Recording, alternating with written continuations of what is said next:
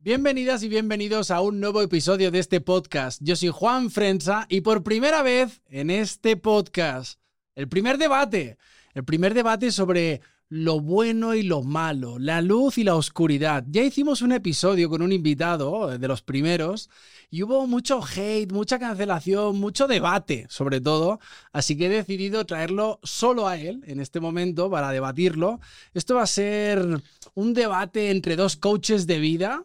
Eh, yo me dedico al coaching gracias a esta persona, es un gran amigo, astrólogo también.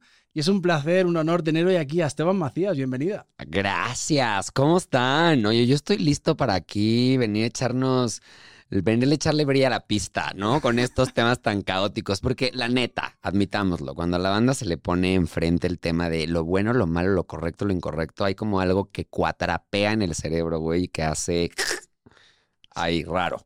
Pero tú eres un experto en estos temas. A ti, te, a ti te, te, mama hablar de estas cosas. A mí me mama hablar de la oscuridad. O sea, no, a ver, y quiero que entiendan de dónde viene, ¿no? Creo que mi propio proceso de desarrollo, de crecimiento de conciencia, nunca vino desde un lugar de luz siempre vino desde el lugar más oscuro de mi ser, ¿sabes? Vino a partir de, y lo sabes, lo hemos hablado en otros podcasts, ¿no? Vino a partir de un intento de suicidio, vino a partir de, una noticia que me cimbró por completo en, tema salud, en tema personal. Eh, creo que fue un colapso de la estructura como la conocía y del personaje que había construido hasta ese momento, porque hoy seguro tengo 850 más, que se me puso enfrente y dije, huevos, ¿no? O sea, mirar lo oscuro tiene su lado muy potente, gente. A la mayoría les caga hablar de esto, pero creo que es momento de que nos metamos acá sin tapujos. Sí, vamos a meternos. O sea, aparte, como lo había titulado, ¿no? La sombra, la, parte que no aceptamos de nosotros. ¿Por qué la sombra es el lado que no aceptamos de nosotros? A ver, para, para entender eso tenemos que hablar de arquetipos, ¿sabes? O sea, vamos, vamos a hacerlo bien, ¿no? Y vamos a entender que un arquetipo es un molde, vamos a verlo así, ¿no? Y hay arquetipos que nos, digamos como que nos contienen a todos. Todos como humanidad compartimos ciertas características, tenemos ciertos lugares de, nuestra conciencia en donde cabemos, ¿no? Dentro de esto, no sé, por ejemplo, si piensas en el arquetipo de la madre, ¿no? Pues entonces muchas de las madres entran dentro de ese arquetipo porque siguen ciertas características. Bueno, la sombra es exactamente igual, es un arquetipo.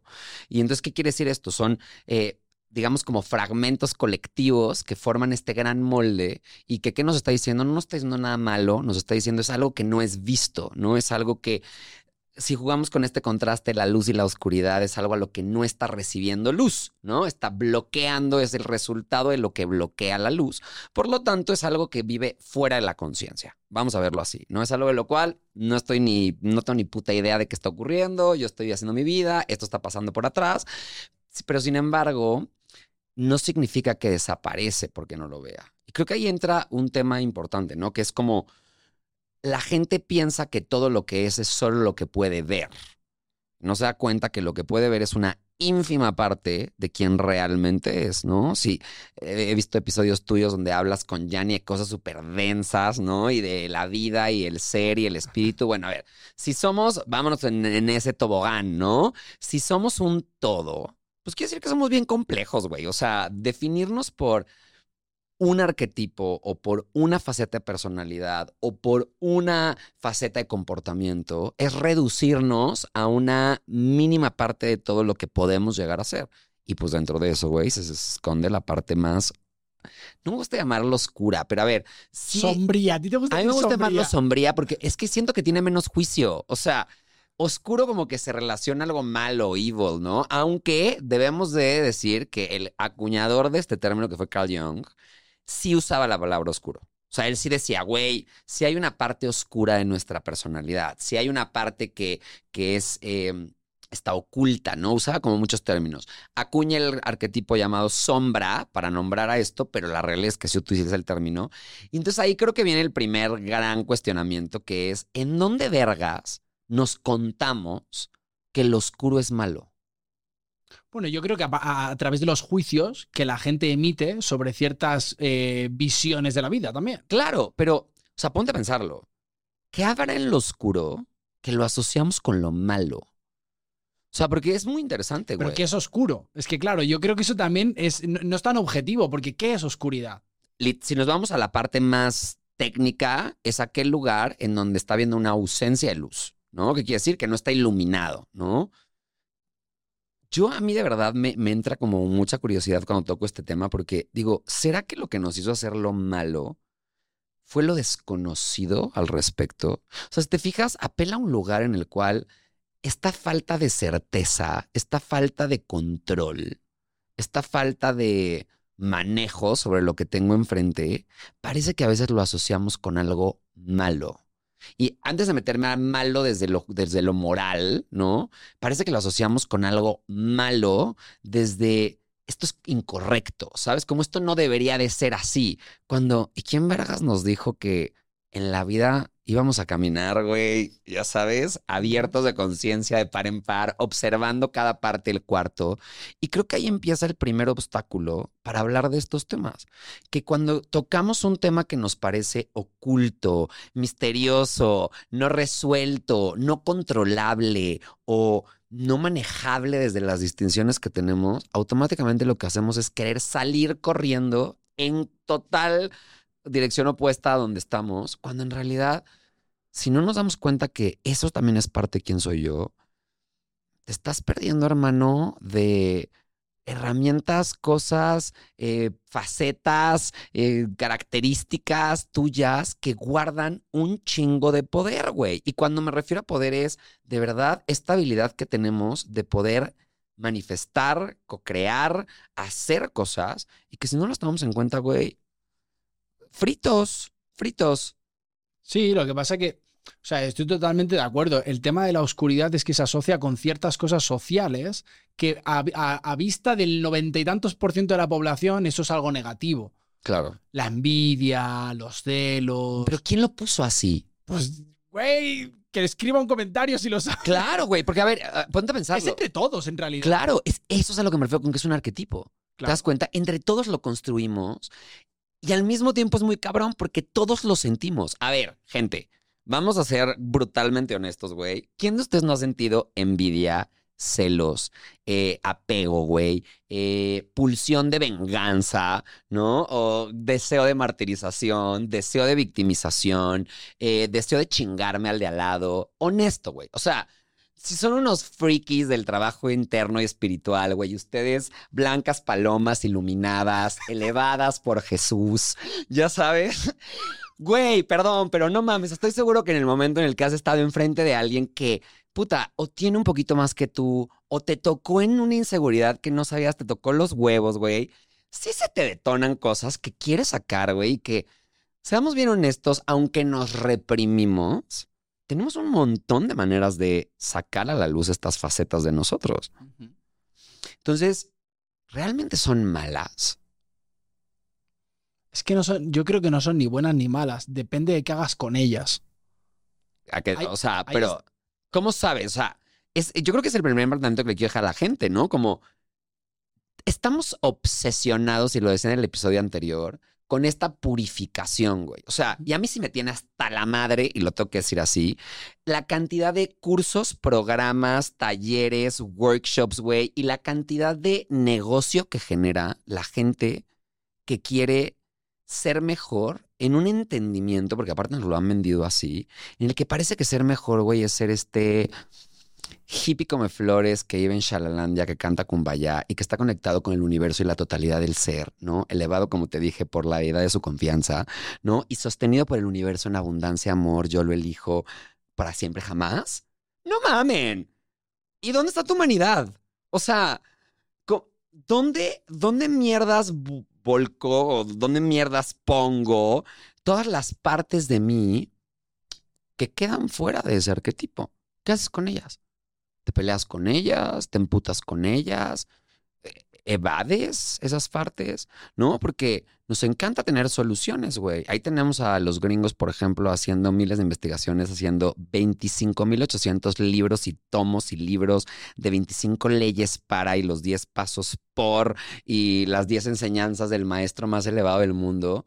Perdón, güey, yo hasta donde volteo a la ventana siguen matando gente en la esquina, en la casa, güey, ¿no? Y, y siguen asaltando por busca de poder y sigue habiendo países enteros en donde el crimen organizado sigue liderando y líderes espirituales y religiosos y grandes gurú, perdón, güey, pero se siguen chingando gente dentro de sus propias sectas y dentro de sus propios grupos ideológicos. Entonces, que alguien me explique. Explícanos tú, Esteban Macías, ¿qué haces tú con todo eso que está también dentro de ti? Claro. ¿Cómo tú lo manejas? Creo que, creo que aquí es donde viene el, el, el punto de decir, ¿qué pasaría si no buscáramos purificarnos? Ok. Que es un approach bastante delicado en el que mucha gente como que les genera un ruido, güey, porque entonces, entonces, ¿dónde queda esta resiliencia a querer ser mejor, no? ¿En dónde queda el deseo de perfeccionarnos a nosotros mismos? Un hermano, ¿y quién vergas te dijo que viniste a perfeccionarte a ti mismo? ¿De dónde te compraste eso? ¿Será que de verdad vinimos a perfeccionarnos? ¿O más bien es una idea que inventaste, que creaste, porque era tu forma de lidiar con la incertidumbre mientras crecías o de lidiar con la falta de aceptación que experimentabas y fue tu manera. Entonces no nos quieras venir a imponer a todo el mundo que nuestra manera de ser mejores personas es perfeccionarnos a nosotros mismos, lo que sea que eso signifique para cada persona. Porque uno es intangible, dos es imposible, porque tendríamos que ir en contra de una parte humana dentro, dentro de nosotros. Y además es demasiado... No quiero repetir la palabra subjetivo, pero es, es entrar en un territorio lleno de ilusiones, ¿no? O sea, tú como coach lo debes saber. Si, si, si vivimos una realidad fabricada una, por nuestras interpretaciones, eso quiere decir, long story short, vivimos en una ilusión.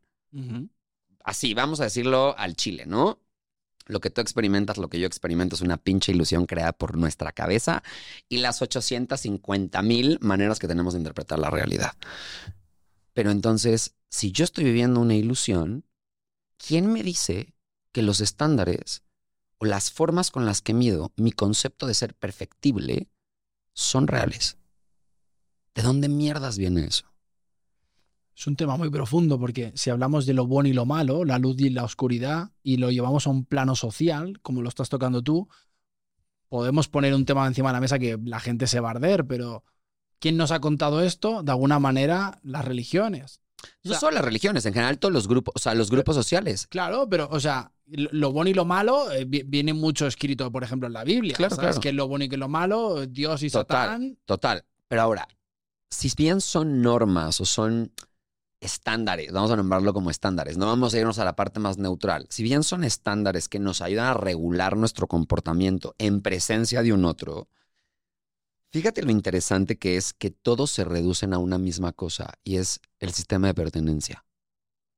¿Te das cuenta? O sea, da igual si eres cristiano, musulmán, judío, eh, Hare Krishna, ¿no? Todos tenemos una serie de estándares que vamos construyendo para sabernos parte de algo, ¿no? Uh -huh. Entonces, ¿qué quiere decir esto? Que el primer impulso de esta categorización no viene en sí mismo de un lugar fáctico de lo que es bueno o es malo, sino viene desde una necesidad humana de tener que regularnos para estar en comunidad de poder pertenecer, güey, de poder decir tú y yo jalamos para el mismo team y pertenecemos al mismo espacio.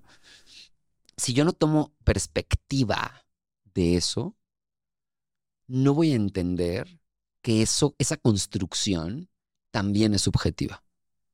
Y voy a pensar que el mundo está construido así. ¿Sí me explico? Y ese, ese pequeño velo de ilusión, esa pequeña línea divisoria entre entre comprármelo como una verdad y dimensionarlo como lo que es una serie de normas y estándares que acordamos, es una gran ilusión que acordamos entre todos contarnos porque suena muy bonito y porque nos funciona como sociedad y nos ayuda a pertenecer. Pero eso no significa que sea la manera en la cual yo me defino como individuo. Esa pequeña línea es lo que sostiene todo el trabajo de sombras y por lo cual estamos obsesionados con esta cosa llamada purificación, que además deriva en un chingo de temas como resistencia, aceptación, como eh, frustración, güey, como eh, oscuridad vista como, como un puente hacia lo malo, que lo único que hace, güey, es dejarnos en un lugar de completa culpa, vergüenza, invalidación personal, en donde más que ganar el poder que estábamos buscando, porque para eso hicimos todo este proceso de purificación, por buscar nuestro poder personal, te deja exactamente en el lugar opuesto al que estabas buscando, te deja sin poder, sintiéndote una mierda, sintiendo que no eres nada bueno en el mundo, güey, y sintiendo que no mereces nada para ti. Es súper peligroso. Es súper peligroso. Yo, para la gente que, que, esté escuchando esto, ¿cómo les podríamos decir cómo manejar estos momentos de oscuridad? Porque pues todos los tenemos, ¿no? Y hay momentos donde de repente uno dice, vale, ok, Esteban, o sea, quien lo escucha, ¿no? Puede decir, vale, o sea, entiendo lo que estás diciendo, pero ahora, llevado a la práctica, ¿yo cómo puedo hacer para, para, para adueñarme de esto, ¿no? Yo, por ejemplo, em, pues tú y yo somos amigos, ¿no? Eh, y yo sé el adueñamiento que tú tienes de tu oscuridad, de tu sombra, de tu lado sombrío. Y yo es una cosa que ahora empiezo a comprender con el tiempo gracias al coaching, pero mucha banda está ahí afuera diciendo es que yo no sé qué pedo, claro. no sé cómo manejar esto, ¿sabes? Es como todo el mundo me dice que soy muy oscuro, todo el mundo me dice que estoy en un lado de oscuridad, que estoy atravesando un momento donde la gente ni se me quiere acercar. Y dices, ok, ya escucho este podcast, entiendo lo que dice Esteban, pero ¿cómo lo puedo manejar o cómo puedo empezar a manejarlo? Creo que el primer paso iba a sonar, o sea, es simple, pero no es tan simple, ¿no? Es como ponernos a pensar en, no eres malo, no eres oscuro, eres humano. No, gente, eres humano. Y ser humano implica tener diferentes facetas de tu personalidad y diferentes partes de ti. Vamos a verlo como bóvedas. Así, imagínense que son como cuartos. Y cada uno de esos cuartos gestiona una parte distinta de ti. Está increíble que tengas este anhelo, deseo de verte en una versión increíble de ti, amorosa. No estoy diciendo que eso esté mal. Qué bonito que tengas la habilidad de poder verte así, porque eso te muestra que como humano tienes la habilidad de envisionar, güey, ¿no? De verte en nuevas maneras de estar en el mundo.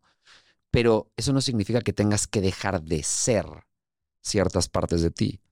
Entonces, el solo hecho de entender eso es el primer paso para empezar a poder sanar o poder... Em-, no, a mí me caga la palabra sanar, la verdad. O sea, ahorita salió de mí, pero te voy a ser bien honesto. La digo porque es como la manera en la que generalmente se le llama a este trabajo, shadow working, ¿no? Pero que cuando yo pienso en sanar es como decir que algo está enfermo. Ya sabes, como, pues no está enfermo. tuvo experiencias, ¿no? Vamos a ponerlo así. Fue expuesto a ciertas situaciones y pues es como este dicho que decimos en México de el burro no es visco, los palos lo hicieron, ¿no? Y es un poco lo mismo, ¿no? Es cuando entiendo yo que como humano hay tantas partes de mí que además son cuartos, como te lo decía, y que cada uno de esos cuartos pues a veces se va gestionando a sí mismo, güey, porque tenemos que protegernos, porque tenemos que de alguna manera en nuestra humanidad, ¿no? Entender la relación que tengo con el otro, lo que me pasa frente a lo que me pasa. Suena raro, pero es real, ¿no? Lo que me pasa frente a lo que me pasa. Em, ¿Cómo respondo? ¿Cómo reacciono? ¿Quién soy yo? ¿Cómo obtengo? ¿Cómo, me, cómo, cómo, cómo obtengo amor? ¿Cómo... Marica, pues, qué complejo es ser humano, güey. Es muy complejo. Es muy complejo. O sea, perdón, gente, yo entiendo, güey. Cuando hay banda que de repente dice, y tú me conoces, ¿no? Cuando hay gente que de verdad reacciona muy oscuro, de verdad tienen que hacer muchas mamadas para que a mí me toquen el, ese hilo en el que digo, ya no más, se acabó. Pero hay una parte compasiva que digo, I feel you, brother. O sea, entiendo lo complejo que puede llegar a ser. Solo el hecho de entender eso es el primer paso. Cuando tú reconoces que es complejo ser ser humano, cuando tú reconoces, y esto no es una excusa, pero te das compasión y dices, hey, ¿y si sí? Es esa pequeña frase de, ¿y si sí soy? ¿Qué significa ser oscuro? Pregunta. Me están diciendo que eres muy oscuro. ¿Qué, qué significa para ti que sea yo oscuro? Claro, porque para que quien será una cosa, es, es complejo, ¿no? Porque cuando tú empiezas a ver a los demás con esa compasión, empiezas a, tomártelo como, como te lo tomas tú, ¿no? De, wow, sí está, entiendo que puede estar muy complejo para ti eso que estás pasando, porque tenemos esa cosa, ¿no? De la culpa es de los demás, la gente es oscura, yo soy un ser de luz, yo soy una persona maravillosa, es que no puedo entender por qué la gente me habla así, no puedo entender por qué la gente me hace esto. Y dices, ok, pero eso que tú estás viendo en el otro también reside en ti. Pero, ah, y ahí tenemos que tener un poquito de cuidado, porque a veces luego la, idea- la gente se va como con esta idea de, ay, si me está cagando, quiere decir que yo, soy, yo hago exactamente lo mismo. No tiene por No qué. precisamente. No. A lo que me refiero es con esto es, cuando entendemos la complejidad humana nos damos cuenta que, imagínate que somos como una máquina, ¿no? Véanse así, esta es la forma más fácil que a mí me funciona verlo. Somos como una máquina, una máquina muy compleja. Y esta máquina tiene como diferentes sistemas de precaución, ¿no? Es como el coche. Cuando tú vas muy rápido, por ejemplo, tú sabes que puedes meter el freno en mano de repente, si lo necesitas, va a ser un cagadero, pero lo puedes meter. O sea, ¿sabes? Tienes esa opción, está a tu alcance. Bueno, lo mismo con la mente y el cerebro. El cerebro tiene un chingo de mecanismos a través de los cuales gestiona las experiencias que va viviendo. ¿Por qué? Porque la neta, güey, no todas son en su momento gestionables, ¿ok? Años después las podrás gestionar, pero güey, vamos a ser honestos, ¿no? Si de repente tienes a un chavito, ahorita que está tan de moda, por ejemplo, todo este tema de eh, evadir el shaming, ¿no? O el bullying y todo eso. Pero a ver, tú y yo crecimos en una época, güey, en la que, no mames, eso era materia obligada en la escuela. Y no digo que haya estado bien. Ya me quiero imaginar lo que es soportar tu cerebro un niño de siete años gestionar emocionalmente la cantidad de, cosas que están ocurriendo entre que estás decidiendo qué te está pasando, por qué estás sintiendo lo que estás sintiendo, por qué estás sintiendo entre tristeza, enojo, desesperación, frustración, entre entender verdaderamente por qué te está pasando lo que te está pasando. Marica, el cerebro tiene que meter un break, güey. O sea, si no se deschaveta, güey, se, nos iría como, como en carrito de feria, güey. O sea, tiene que decir, stop, stop, párale a tu tren, güey. O sea, dame tres segundos, déjame gestiono esto, lo voy a separar por pedacitos, no me lo puedo tragar entero. Y ahí es donde empieza un proceso en el que, imagínense que como que archiva cosas. Entonces este, estas cosas van para el archivo de las cosas que no sabemos qué hacer con ellas y las atenderemos después. Esta va al archivo de las inseguridades, este va al archivo de las cosas que son malas, este va al archivo de las cosas que son permitidas. Y en esa clasificación, lo que no nos damos cuenta es que fragmentamos pedazos de quienes somos. Porque esa primera experiencia contenía, digamos, como a nivel semilla, contenía a nivel, digamos, como molecular, todo lo que éramos nosotros, toda esa explosión de emociones que sentimos, todas hablaban de quién eras tú. La parte de la tristeza tal vez hablaba de la parte de ti que quiere ser aceptado, la parte del enojo habla de la parte de ti que quiere poner un límite, la parte de eh, el güey que se quería madrear al de enfrente porque lo estaba molestando, tal vez habla de la parte de ti más animal, ¿no? Que quiere venir a defender su integridad física. Tal vez hubo una parte que se quedó callado al mismo tiempo, ¿no? Que tal vez ahí viene a defender la parte de querer ser bueno y aceptado. Todo ese splash de cuestiones, eres tú. Y se nos olvida ver que todos esos pequeños tus fragmentados en realidad forman parte de quién eres. Todos hablan de diferentes partes de ti. Determinar quién es bueno y quién es malo es mocharte pedazos de ti, güey, que el día de mañana te pueden ser súper útiles para gestionar las mismas experiencias desde un lugar distinto. Nada más que a la gente le asusta ver eso de lo cual se tiene que adueñar es inadecuado para otros. Claro, o sea, siempre va a haber alguien a quien le incomode. Claro. O sea, es verdad que incomoda, o sea, no incomoda, yo, yo ya lo veo como de mis respetos, pero sí es verdad que mucha gente le incomoda ver a alguien muy adueñado de su Claro, seguridad. claro. Es como de, ay, por, o sea, Porque es tan crudo, ¿no? O sea, es como que dices, güey, ¿por qué? ¿Por qué haces esto tan... Me estás invitando a tocar una parte de mí bastante animal, porque es una parte muy animal. o sea, sí sientes que, por ejemplo, atraemos ese tipo de gente 100%. O sea, tú puedes atraer a gente más adueñada de su, de su oscuridad. Yo creo que sí, yo creo que la gente se va dando cuenta. O sea, yo creo que la gente se va dando cuenta de, de los lugares de verdad. Más que de verdad, vamos a llamarle los lugares de honestidad. ¿No? Yo creo que la gente se da cuenta en dónde se está siendo honesto. Pero es que además, yo quiero decir algo, las personas que yo he conocido a, a lo largo de mi vida que más están adueñadas de su oscuridad, de su sombra, de su lado sombrío, como lo quieras llamar, es la gente más potente que yo he conocido en mi vida. Más Porque- alegre, curiosamente, ¿no? Sí, más alegre y, y sobre todo gente que se que, que, brother, tienen un crecimiento personal Claro. brutal, que tienen una capacidad de comprender a la gente mayor. eh, no sé, no se incomodan con facilidad. Eh, creo que, que, crecen a otro nivel, ¿sabes? Porque se abrazan en su totalidad. Cuando tú abrazas ese lado tuyo también, como tú decías, ¿no? Cuando, claro, si tú empiezas a, a aquí archivo esto, aquí archivo lo otro, y dices, ya, pero entonces tienes tu ser archivado. Archivado. En, en 58 millones de carpetas. Y entonces, cuando empiezas a crecer y te metes en el tema del crecimiento personal, pues, brother, cada una de las carpetas esas es una sesión de terapia o de coaching que tienes que ir a hacer para desbloquearla. Y sobre todo, es una carpeta, me encanta ahorita lo que acabas de decir, ¿no? Tienes partes de ti archivadas, ¿no? Y el peor es que detrás de cada uno de esos archivos hay una verdad tuya. Hay una afirmación tuya, hay juicios tuyos, hay maneras de ver el mundo tuyas.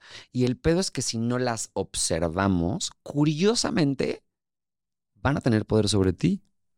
Entonces, ¿realmente qué es el mal? Es, es una faceta de nosotros que tenemos que controlar. O más bien es una faceta de nosotros que se desarrolla por falta de conocimiento de quiénes somos. ¿No? O sea, ¿qué es lo que verdaderamente hace que, que no podamos tener este filtro, si así lo quieres ver, eh, consciente y que venga más desde un lugar inconsciente en donde le pierdo completo control, ¿no? ¿Por qué? Porque no lo quiero ver. Es como tener un, eh, imagínate que es como tener un animal. Ah, yo en algún momento en un taller le decía a la gente, imagínense que es como un cachorro de león, ¿no? Y este cachorro de león lo has tenido todo el día en una jaula. Bueno, toda tu vida en una jaula, ¿no? Desde que nació, lo metiste en una jaula, nunca más volvió a salir. No lo sacas para nada, güey. No, solo vas, le avientas de repente cuando te acuerdas, güey, un pedazo de carne. Pero ahí está, güey, el güey. No se muere, ahí está contigo, ¿no? ¿Tú qué, cómo crees que va a reaccionar este cachorro de león cuando vengas y metas cualquier cosa dentro de la jaula? Claro, instinto animal. Instinto animal. Entonces, o sea, te, te va a arañar, güey. Te va a arañar, va a buscar una manera de salir, en su desesperación va a encontrar estrategias para las cuales hacerse cargo de alimentarse, de, de, de hacer de las suyas, va a buscar maneras. ¿Quién está teniendo todo el poder en ese momento? ¿Tú o el león? Piensas que tú porque lo tienes en una jaula. Pero la realidad es que no estás teniendo el poder tú. Lo contienes, que es diferente. Pero el león tiene todo el poder sobre ti. El, león en cualquier momento, güey, te hace creer que el güey está dormidito para que le abra su jaula, te destaza en un momento y listo. Chao, te llamabas, hermano.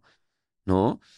¿Cómo puedo volver a hacer para yo recuperar en esa relación el poder que tengo frente a ello? Curiosamente es sacando al león a pasear. Claro.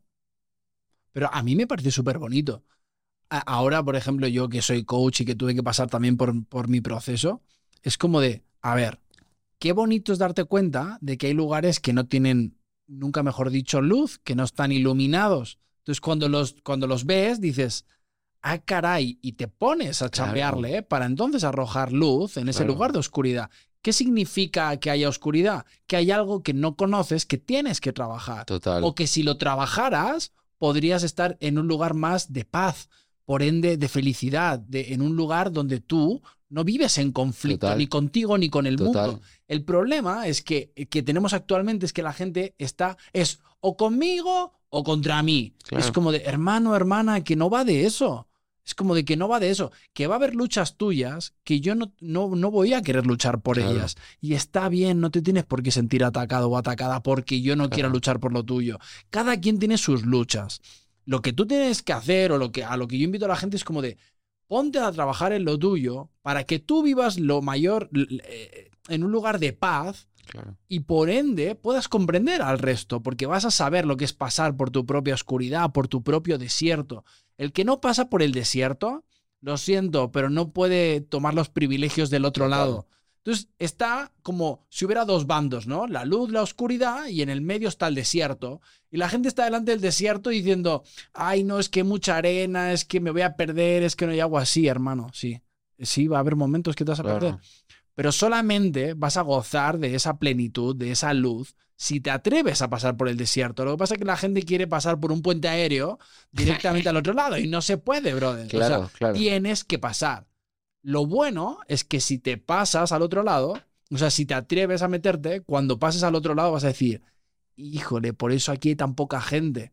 Porque no es para todo el mundo. O sea, sí es para todo el mundo, la puerta está abierta a todo el mundo, pero, pero hay un proceso que tienes que hacer. Si no estás dispuesto al proceso, no puedes llevarte los beneficios del otro lado. Yo creo que tiene que ver con una elección de verdaderamente hacer las paces con uno mismo. Ni siquiera tiene que ver con ser mejores. Por eso siempre digo, el que quiere ser mejor, o sea, que de verdad parte en su proceso de yo quiero ser mejor, yo quiero... Muy bonito, pero ahí hay un peligro. Porque entonces, si no tienes claro cuál es tu definición de mejor, si no tienes claro lo que eso representa para ti de maneras conscientes e inconscientes, cagaste, hermano. Porque en algún momento de tu proceso, tu propio estándar se va a venir a convertir en el verdugo al cual le vas a servir.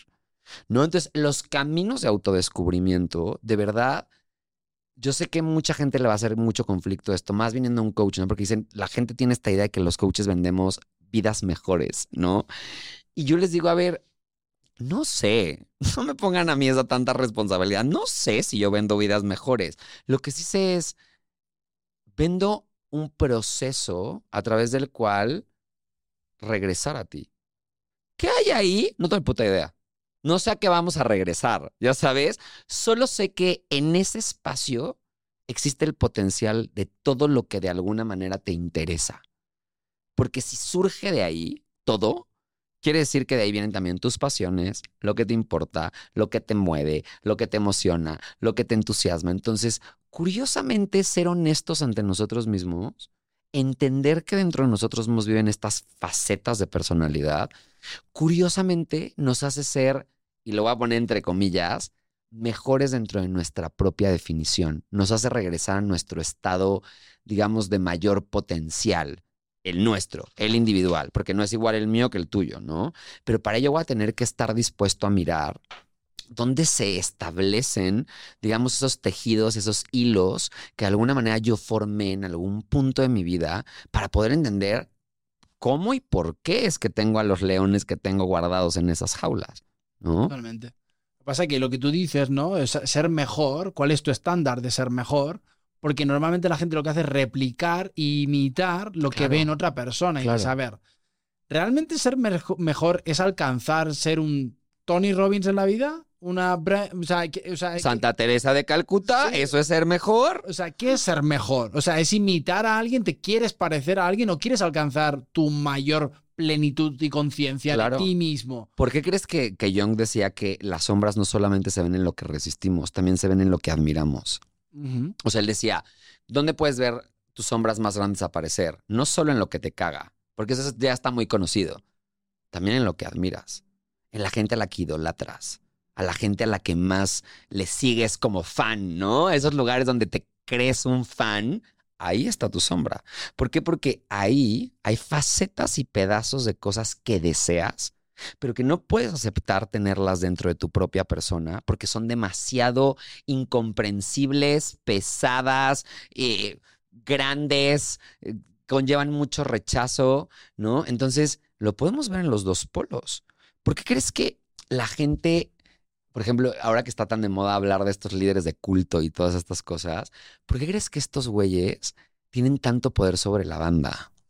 Y es, esta gente no solamente establece ciertos sistemas de control y de represión, ¿no? Sino que además se convierte como en un referente de los lugares que le hacen creer a otros que están disponibles para ellos, porque están disponibles para ellos, y entonces eso vende. Le están diciendo a la gente, esto que ves aquí, también lo puedes tener tú. Y entonces, obvio, güey, va el mundo entero diciendo, yo quiero de eso. ¿Por qué? Porque por un rato es honesto. Por un rato le estás dando cabida a una parte de mí que en otros espacios no tiene lugar. Después empiezan los métodos de represión y demás, y ahí es donde empieza como un método de coerción, pero si te fijas, realmente el, el, como este charm, este carisma, ¿no? Que tienen esta gente, si te fijas es porque le abrieron un espacio a la honestidad y a la humanidad de los demás. Eso es lo que ha enganchado de las grandes religiones, de los... Es más, yo sé que mucha gente le va a generar mucho como conflicto liberal, lo digo con todo el respeto del mundo, pero a ver, analicemos el cristianismo en general. Perdón, pero la razón por la que pegó esa vaina es porque a quién, quién se reunía alrededor de su profeta prostitutas, rateros, eh, gente. O sea, si tú lo analizas y lees, por ejemplo, la Biblia, la escoria, la escoria socialmente aceptada en esos estándares sociales, vamos a ponerlo así, porque no es que sean la escoria, sino en ese momento, bajo esos estándares sociales, lo que era considerado inadecuado, lo que no tenía lugar, lo que era castigado, lo que se lapidaba con piedras, curiosamente eran los mejores amigos de este güey. ¿No? O sea, curiosamente eran la gente a la que le abría un espacio. ¿Qué generas ahí? Conexión. Y pertenecer a algo. Pertenencia. la política hace lo mismo. La política, incluso los partidos de izquierdas en muchos países de donde nacen. ¿A quién me llevo? Ah, ok, a los gays, el matrimonio gay, ok, yo lo apruebo. Eh, así, por ejemplo, en España nació la izquierda, ¿no? O sea, es como, me voy a llevar la gente que no es aceptada y que la gente no son incomprendidos. Claro. Ahora, ¿qué nos demuestra esto a nivel ya más psicológico? Que la verdadera sensación de aceptación no se da en espacios de restricción no se en espacios de, de categorización. El verdadero sentimiento de pertenencia se da en donde reconozco desde mí y después para los demás que todas esas expresiones y facetas individuales existen y que les doy una existencia. Si me explico, les doy un espacio para que puedan existir. Si yo no hago ese ejercicio, estoy condenado a vivir fragmentado a tener pedazos de mí y de otros archivados, porque no solo funciona hacia mí. Imagínate si lo hago conmigo, ¿cómo lo haré? O sea, ¿cómo se verá hacia afuera, güey? Yo siempre digo, la gente que más eh, juzga a otros, por ejemplo, duramente, o sea, esta gente, ¿sabes? Como que de verdad tiene... Y yo también lo he hecho en algunas cosas, ¿sabes? Cuando de repente yo me cacho juzgando a alguien muy cabrón, muy cabrón. Por ejemplo, hace poquito, les voy a contar, voy a chismearles de algo que me acabo de dar cuenta. Eh, Tú sabes que yo en el tema relaciones, amigos, ¡ush! ¿No? O sea, ahí sí, amigos, yo, yo creo que yo reprobé ese examen 80 veces, ¿no? Y es bien interesante porque yo juzgo mucho a la gente sumisa. Mucho, güey, mucho, ¿no? Yo los juzgo. Es más, yo me veo a mí mismo, a mis amigas, por ejemplo, que a veces las veo en actos de sumisión, porque aparte yo tengo esta tendencia a llevarme mucho con este arquetipo de mujer como que parece empoderada desde afuera, pero que en el fondo son realmente sumisas. Entonces yo me emputo, ¿no? Yo, yo me enojo frente a ellas. Y yo antes lo veía como, ay, esta gente, ¿no? Que no entiende. Y hace poquito estaba yo analizando una de las sombras y me di cuenta que yo en mis vínculos puedo ser súper agresivo, pero que ya que entro al vínculo, soy extremadamente sumiso. Y cuando yo me di cuenta de eso, dije, no, no, no, espérate tantito. ¿Cómo que yo sumiso, güey? Y cuando me di cuenta, dije, claro, el no aceptar mis procesos de sumisión, honesto, el no voltearme a ver en un espejo y decir, la neta sí, la neta sí soy sumiso a veces.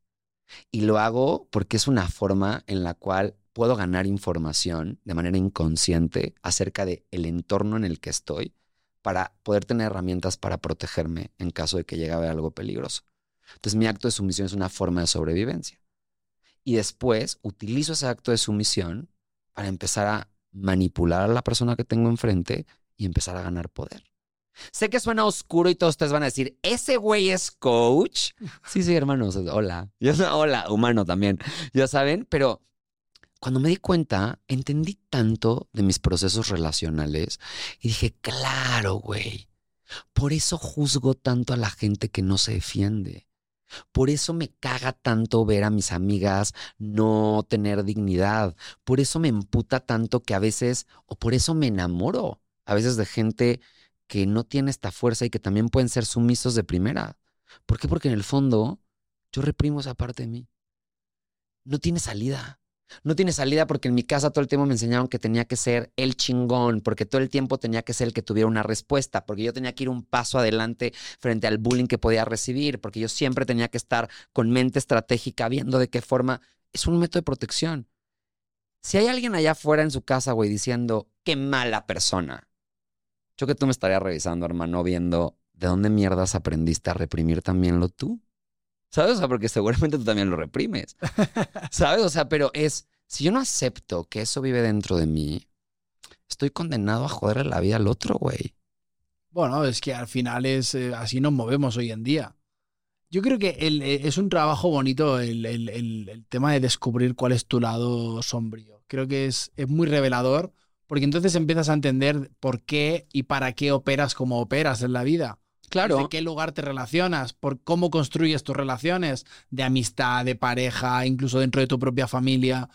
Y sobre todo yo creo que a lo que más eh, motivo a la gente y animo es como de métete a este tema de conocerte a ti mismo porque cuando lo hagas vas a entonces eh, adueñarte de tu historia y saber para qué y por qué haces las cosas. Porque si no, vamos por la vida echándole la culpa a los Claro, demás, claro. es que mi mamá, es que mi papá. Sí, brother, o sea, todos llegamos a esta vida con una ecuación a resolver o varias ecuaciones a resolver. Entonces es como de, ¿puedes pasar por esta vida sin pena ni gloria y no Claro. resolverlas? Sí.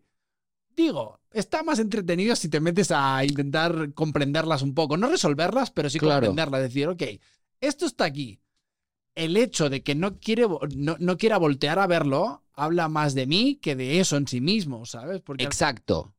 o sea, porque lo bueno del crecimiento personal y del trabajo personal es que lo ves. Entonces, cuando lo ves, hay de dos. ¿Te sigues haciendo el tonto o te pones a ello? Pero a ver, pero, pero realmente lo que ves también es una ilusión. Bueno, todo en realidad es una Matrix. O sea, para, para lo que, o sea, para lo que voy es, si tenemos esta conciencia de cuestionarnos una y otra vez, una y otra vez, y de verdad entiendo que soy un ser humano en reconstrucción constante, me voy a empezar a dar cuenta que no hay nada que resolver.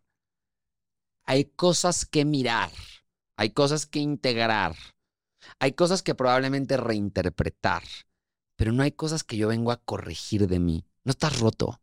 No, vienes a ¿Sí me explico? mejorarlas. No, no te faltó un brazo, güey, no, no saliste con el brazo escocido. Y, y- y es, y es cabrón, güey, porque esta idea de verdad sostiene una parte de la sociedad que si te fijas da muchos más problemas que lo que realmente da beneficios, ¿sabes? Ahorita, por ejemplo, me pongo a pensar en eh, adicciones, por ejemplo, ¿no? ¿Cuántas veces, y estoy seguro que hay muchísima gente que nos está viendo, es más, yo soy de la idea que todos tenemos algún tipo de adicción, Todos. todos, ¿no? Porque son mecanismos en los que tenemos para manejarnos frente a ciertos estímulos que no podemos integrar de manera consciente. Y es cabrón porque nos encanta juzgar a la gente adicta. Seamos honestos, güey. Hemos creado lugares de rehabilitación, hemos creado eh, lugares de contención, de represión, eh, hemos creado campañas, eh, hay industrias multimillonarias alrededor de esto. Y es bien interesante porque si te fijas, cuando un adicto sale, por ejemplo, y sale como con esta idea de lo que yo hago está mal, ¿qué ocurre? Culpa, vergüenza, se, se tiran abajo, o sea... no- ¿Cómo manejan? ¿Tú has estado alguna vez con un adicto? ¿Cómo manejan en su día a día la relación que tienen con la adicción? Es que es complejo. Fíjate, te voy a poner, no, no me quiero desviar, pero el otro día eh, tuve una conversación con un amigo mío que mucha gente le había de- dado un ultimátum con las drogas, ¿no? Como de, si lo vuelves a hacer, desapareces de mi vida. Claro. Entonces yo me puse delante de él y le dije, mira, yo no voy a desaparecer, pero sí necesito que si quieres que te ayude, me digas que lo estás haciendo. Claro. Porque ent- si no, no va a servir, te vas a mentir tú, me vas a mentir a mí, no vamos a avanzar. Entonces, cuando tienes un adicto, por ejemplo, con drogas o con cualquier tipo de adicción, es decirle, ok, yo no te vengo aquí a juzgar. ¿Qué ¿En qué te puedo ayudar? Claro. ¿Cómo te ¿Cuál- puedo acompañar a verte? Claro. ¿Cuánto lo estás haciendo? ¿Con qué frecuencia? Del 1 al 10, ¿cuánto te está dominando esta adicción? Porque Claro. Hablando de adicciones puede ser pornografía, No, puede no. ser trabajo, Trabajo. puede ser, un- o sea, pueden ser mil cosas. El trabajo, eh, la gente que es workaholic, o sea, que está todo el día trabajando, es como de, brother, también es un tema, es una adicción. Claro. Yo, por ejemplo, a veces tengo adicción con mi propio podcast, ¿no? Editando, eh, haciendo las entrevistas, no sé qué, y hasta a veces mi chica me dice, oye, Juan, ya son las 11, llevas 10, 12 horas ahí, y es como de, ok, ok, tengo que reconocer que es verdad. Primero tengo que yo verlo. Ahí está la Si aceptación. Claro. Primero es darte cuenta. Claro. O sea, esto es de, primero de adicción. O sea, primero tienes que reconocerlo, que tú tienes una adicción a eso. Luego, si tienes la posibilidad, encontrar un lugar seguro para poder compartirlo. Pues si no, qué cagada. Compartirle a alguien que te está pasando esto. Porque cuando lo verbalizas, de alguna manera ya... ya se vuelve real. Claro, se vuelve real. Se vuelve real. Si no está en tu cabeza, ¿sabes? Sí, sí, sí. A veces podemos sentir que tenemos adicción a algo y lo compartes y te dice la gente, yo no creo, ¿sabes? O sea, que igual también es una obsesión. Eh, y no sé, o sea, no sé cómo lo trabajes tú, pero es como para mí esos dos pasos son principales. Sin eso no puedes seguir. Pero ahí está la aceptación. Ajá. Pero fíjate cómo, si yo salgo pensando que lo que estoy haciendo está mal, solo mal, ¿sabes? O sea, y no hago un ejercicio real de entender para qué esta conducta se está instaurando dentro de mí, o sea, cuál es el propósito que la mueve, y yo solamente me voy a la categorización de, es que está mal, güey, está mal tomar, ¿no? O está mal drogarse, o está mal trabajar tanto. Lo que va a ocurrir es que cuando haya un impulso dentro de mí que me lleve a eso, porque lo va a ver, porque si lo hubo en primer lugar, quiere decir que hay una serie de significantes asociados a esa conducta. Por lo tanto, de manera inconsciente, cada que yo me vea expuesto a esos, a esos estímulos, a esos detonantes, se va a detonar el comportamiento. ¿Por qué? Porque somos seres de comportamientos, güey. Somos seres de rutinas, de hábitos, ¿no? De hecho, si, no sé si lo sepas, pero una de las mejores maneras de tratar adicciones, de hecho, es por sustitución. Se sustituyen. ¿Por qué? Porque necesitamos entender que no se quitan se sustituyen. Es que lo de las adicciones es un tema, porque fíjate, un, una de las maneras más rápidas de generar adicción es con el aburrimiento. Uh -huh. Mira, tú empiezas a aburrirte y empiezas a generar un deseo. Uh -huh. Y el deseo se transforma muchas veces en una adicción. Me aburro, ay, voy a pedir comida por delivery porque se me han antojado unos crepes y tal, y claro, y entonces ya hago todos los martes de crepes. Por ejemplo, me lo estoy inventando, ¿eh? eso es una chorrada, pero así empieza todo. Me, me aburro en la fiesta, pues mejor bebo. No, güey, me doy cuenta que es más divertido, ¿no? Claro. O sea, hay un, hay un estímulo positivo, porque si sí hay un reforzamiento positivo dentro de la acción. 100%. O sea, sí, sí quiero que sepan que de primeras esa acción no es que te rescataba de algo, pero te metía en un estado emocional, mental, eh, creencias distinto al que estabas. Entonces funciona. Es, Claro. un, es un chaleco salvavidas. Claro, Funcionó. claro que sí, pero sobre todo las adicciones, ¿de dónde nace? Para sustituir algo, que es no pensar. O no sentir emoción, o no experimentar eh, la sensación de nervio que me diera hablarle a alguien, o la sensación de insuficiencia que tengo frente a mi vida que la, la, o sea, la, la tapo con el trabajo, ¿no? O la cantidad de sensación de falta de valía que tengo que la tapo con el dinero y con, la, con las compras, por ejemplo, ¿no? La gente que es adicta a las compras. Pero, ¿por qué toco el tema de las adicciones, no? Porque si te fijas, detrás hay una faceta no reconocida de nosotros mismos. ¿Qué detonó la, la adicción? Y por eso en, en adicciones es tan importante el shadow working. Una parte de nosotros que no quisimos aceptar. Yo no quise aceptar que en el fondo me siento insuficiente. Yo no quise aceptar que en el fondo sí me da miedo el rechazo de hablarle a alguien. Y entonces por eso tomo, ¿no? O yo no quiero aceptar que en el fondo sí siento que hay una parte errónea dentro de mí o le tengo aversión al error. Por ejemplo, yo que soy un workaholic, tú lo sabes, güey, es uno de mis temas de trabajar durante muchísimo tiempo. Y yo me he dado cuenta que durante mucho tiempo yo crecí creyendo que tenía que evitar el error. Tenía que evitar el fracaso. ¿Por qué? Porque si yo soy un fracasado, si yo soy una persona que comete errores, si yo soy una persona que, que entra dentro de ciertos estándares que para lo que me enseñaron era deplorable, de gente loser, de gente no aceptada. Yo recuerdo a mi papá diciéndome textualmente las cosas como esa gente termina de esta manera o esta gente termina de esta otra forma. ¿Tú crees que mi mente no iba a buscar maneras de protegerse de esa película de terror que yo me cuento todos los días en mi cabeza? No significa que es una excusa. Pero entonces, ¿qué tengo que hacer? Aceptar que tengo miedo.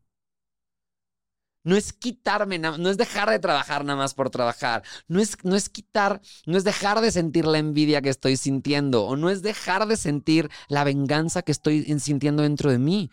Es preguntarme, ¿qué no estoy aceptando que me está llevando a reaccionar de esta manera? ¿Sabes? ¿Qué no estoy aceptando de mi propia sensación de insuficiencia? ¿Qué no estoy aceptando de mi propia sensación de injusticia, güey? Porque hay muchas veces que, por ejemplo, esta gente que no confronta nada, ¿no? Y que de pronto son los más violentos de repente. Claro, porque reprimen.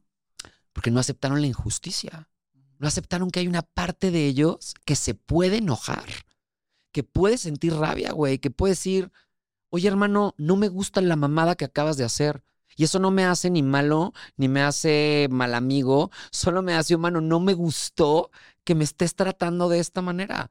Fíjate cómo hay gente que su propia dignidad la tiene de un lado sombrío y por eso tenemos a manipuladores, gente que se vuelve la mártir, gente que es pasiva agresiva.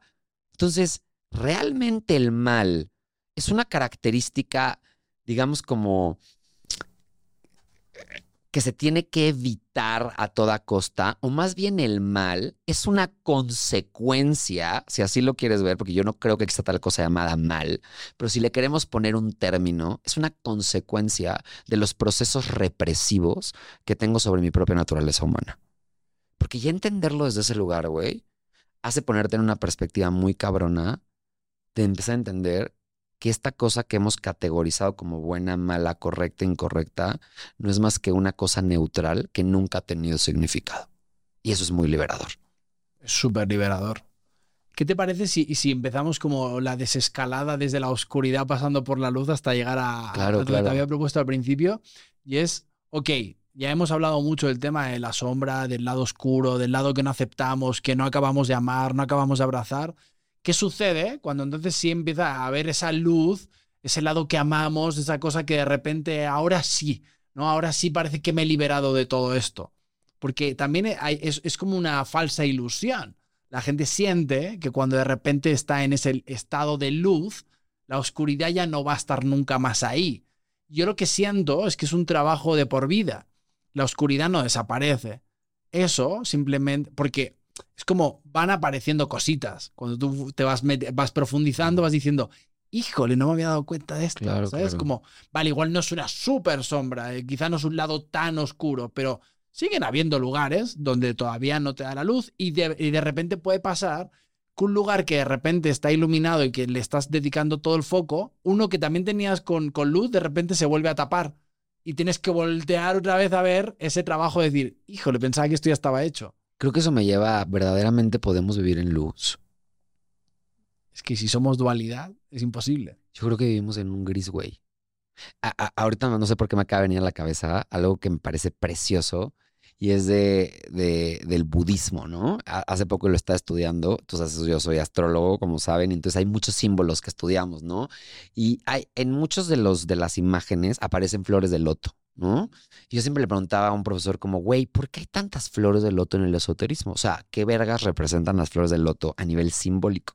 Y dice, las flores del loto en el esoterismo representan el autoconocimiento, la sabiduría, las virtudes más importantes del ser humano, ¿no? O sea, y o ok, o sea, están representando la parte más a la que todo parece que aspiramos, ¿no? Como este lugar de iluminación. Y, y este profesor nos decía, pero si se dan cuenta, las flores del loto solo crecen en los pantanos. De hecho, requieren de un territorio pantanoso para que ellas puedan como enraizarse, ¿sabes? Y poder permanecer ahí. Son las más bonitas, las que más pantano tienen abajo, las que una... Es como si fuera un poco, me imagino, yo no soy botánico ni mucho menos, ¿no? Pero me imagino que ha de ser como un poco tierra que la sostiene, ¿no? Y es algo súper bonito porque para poder entrar a nuestras virtudes más grandes, requiero entender que parto de un lugar pantanoso. Entonces, ahorita que me haces esta pregunta de qué pasa con los lugares más luminosos de nosotros, creo que más que darles una respuesta, me gustaría dejarles una pregunta y es, ¿existirían esos lugares luminosos si no hubieran pasado por un proceso oscuro? Es una buena pregunta. Yo, yo siempre, eh, siempre digo, ¿no? Imaginando un mundo hipotético donde de repente existiera una sociedad totalmente feliz, donde todo el rato estuviéramos en felicidad, todo el rato estuviéramos felices, habría momentos donde estarías más o menos feliz. Y esos momentos de menos felicidad los, llamarías tristes, ¿sabes? Entonces dices, a ver, para que tú a veces tengas esas super alegrías y esos super momentos de wow, esos wow moments, también necesitas tener lo otro, porque si no, no tendrías esos momentos.